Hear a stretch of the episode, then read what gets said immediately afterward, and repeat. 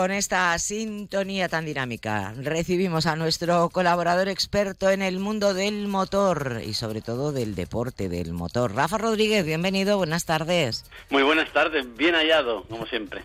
Oye, este fin de semana ya hay actividad interesante en distintos puntos de nuestra tierra en torno al eh, deporte del eh, motociclismo especialmente, ¿no? Porque, por ejemplo, tenemos eh, eh, campeonato de resistencia enduro y pequenduro. Dinos dónde y cómo y cuándo. El pequenduro te lo, no te tengo que explicar, ¿no? Ya No, lo queda ya- más o ya menos. lo tengo clarísimo. Ya eres una experta en todos los Bueno, términos. A ver, experta, experta en la teoría. eh, luego ya la práctica Bueno, ya sí. vendrá con el tiempo. Bueno, pues como bien estabas diciendo, vuelve la resistencia de enduro y del pequenduro. Eh, la comunidad valenciana arranca la temporada 2024 este domingo, 11 de febrero, en Cabanes, Castellón. Es de la mano del Club de Motociclismo Cabanés y los pilotos se encontrarán con un recorrido que contarán con más o menos unos 6 kilómetros, mientras que para los más pequeños serán 5,3 los que tendrán que superar para poder luchar con- eh, para subir a los cajones de honor. A las 8 de la mañana empiezan las verificaciones para los pilotos de pequenduro y a las ocho y media para los mayores. Ahí a las ocho y media será la vuelta a reconocimiento, 8.45 empezará la carrera y a las 11 se celebrará la ceremonia de trofeos. Para los eh, participantes a la resistencia, siempre ponemos primero a los pequeñitos, porque los circuitos de tierra se hacen muchas roderas y luego pasa muchas veces que con sus pequeños motillos casi no se les ve, entonces lo que están haciendo ahora muy bien hecho es primero sacar a todos los niños y luego, en este caso que es una resistencia, a los mayores. Eh, a partir de las ocho y media verificaciones, a las 10 de la mañana serán los entrenos oficiales y a las 11 de la mañana será la salida que dura nada más y nada menos que tres horas. O sea que alrededor de las dos y media se hará la entrega de trofeos. Eh, bueno, pues eh, categorías que van a estar llamadas a la competición van a ser Junior, Senior, Senior B, Mixtos y Master. Y luego hasta también vale por equipos y, como no, pues los pequeñitos. Las inscripciones se van a cerrar eh, el día 8 a las 12, con lo cual todavía estáis a tiempo si queréis participar en la primera prueba del Campeonato de Enduro y Pequenduro de la Comunidad Valenciana. Perfecto, tomamos buena nota. Y háblanos ahora del Racing Legends. Pues sí, noticias. Estamos deseando, ya hablamos eh, al principio de año de los eventos que vamos a tener en nuestra comunidad y uno de ellos era el Racing Legends 2024. Va a ser en el circuito Ricardo Tormo. Ha puesto ya a la venta las entradas para poder asistir el 2 y el 3 de marzo, como bien decíamos, al Racing Legend, la cita anual del motociclismo y el automovilismo clásico en Chester. Todos los aficionados con entrada tendrán acceso tanto al paddock como a la tribuna de los boxes, que esto hay que decirlo que es muy bonito, porque normalmente en las carreras no puedes bajar a boxes ni puedes estar por el paddock eh, recorriéndolo. Eso es una cosa que me gusta mucho porque así los aficionados pueden disfrutar a tope. Eh, los precios de esta edición de la décima ya son 13 euros para los que visiten Racing Ley en un día y 20 euros para los que quieran ir los dos días. Eh, yo creo que está muy bien y además decir que va a haber pilotos Legend de toda la vida y sobre todo de nuestra comunidad que van a estar participando y va a ser un éxito rotundo como siempre. Es que yo ya sabes que a los vehículos clásicos les tengo especial cariño. Desde luego. Entonces, bueno, me parece una iniciativa. Lo merecen, una- ¿eh? Hay que decirlo Sí, sí. todo. Bueno. Joyas sobre ruedas que decimos nosotros. Qué bonito. Oye, háblanos de novedades de la DGT sobre eh, llevar remolque en nuestro vehículo. Pues sí, porque me han estado preguntando por ahí, a ver, Rafita, cómo tengo que hacer, porque de muchos aficionados al motor pues llevan las motos en remolque, llevan los coches en plataformas portacoches, en remolques, también tenemos oyentes que van a caballo, llevan sus caballos, y también algunos remolques de carga y también caravanas.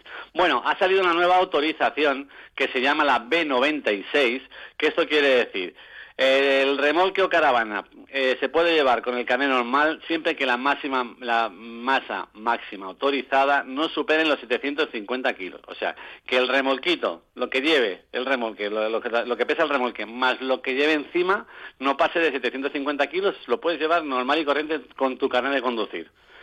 Y luego, si quieres llevar remolques más grandes, hasta un máximo de 4.250 kilos del conjunto completo, esto quiere decir el coche que lleva el remolque, el remolque más la carga, más lo que todo lo que lleves el conjunto completo no pueden superar los 4.250 kilos. Y de esa forma te sacas una nueva autorización, que es la que te decía que se llama B96, y no te hace falta sacarte el más E que era antiguamente para partir de conjuntos de más de 3.500 kilos. hecha la ley, hecha la trampa, por decirlo de una forma, hay que tener una cosa muy en cuenta. Dependiendo del vehículo que arrastre, hay vehículos que en la ficha técnica lo pone, que la capacidad de arrastre que tiene, aunque el, total no supere los 4.250 kilos, pero si tu coche, el vehículo que arrastra, no, su bola no es capaz de arrastrar lo que llevas en el remolque, tampoco lo puedes llevar. Con lo cual hay que hacer ahí un poquito de matemáticas y sobre todo en la ficha técnica te vienen tanto la capacidad de arrastre con freno de inercia y sin freno de inercia. Que esto quiere decir que hay remolques un poquito más grandes que cuando tú frenas el coche, ellos tienen un sistema que también frena las ruedas del remolque. Con lo cual, a veces, bueno, pues cuando tienen este tipo de sistemas, que es el freno de inercia, pues puedes llevar más. Hay que mirarlo siempre en la ficha técnica de nuestro vehículo. Estupendo. Y nos había quedado pendiente, siempre te ponemos deberes.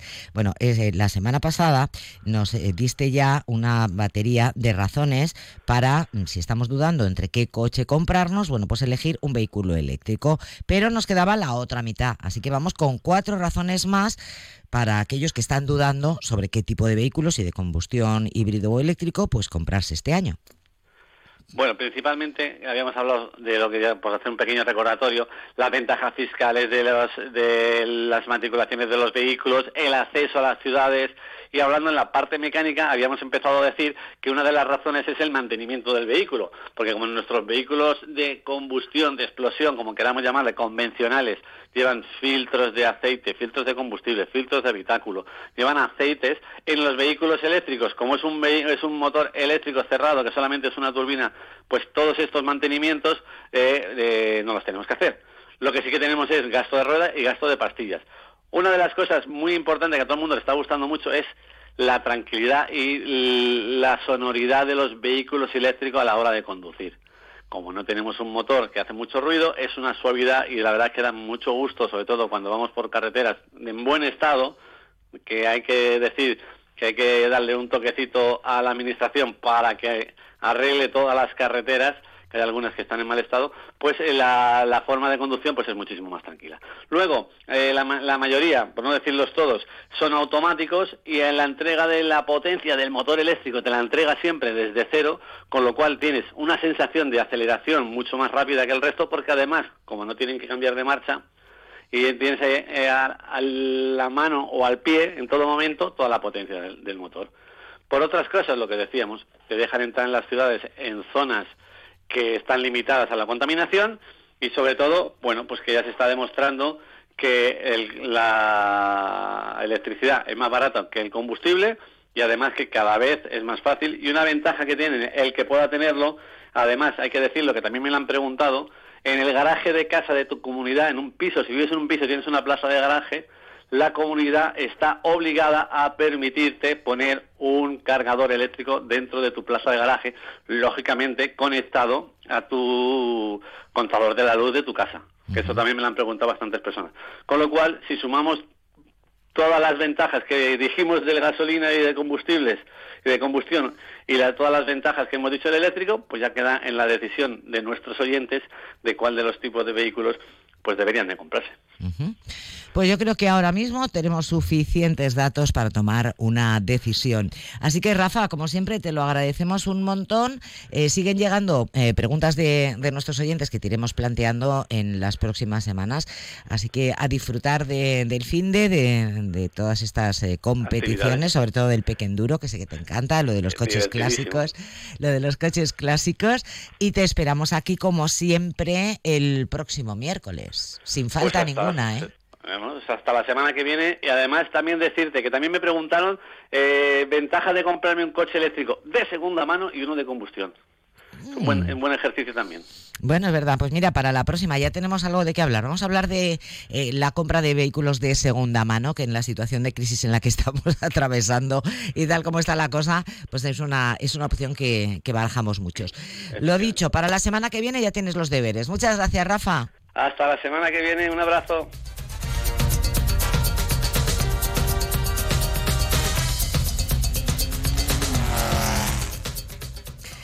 Y así prácticamente llegamos eh, a la 1 y 20. Enseguida la información, primero la del deporte y después la de carácter general. Por mi parte es todo.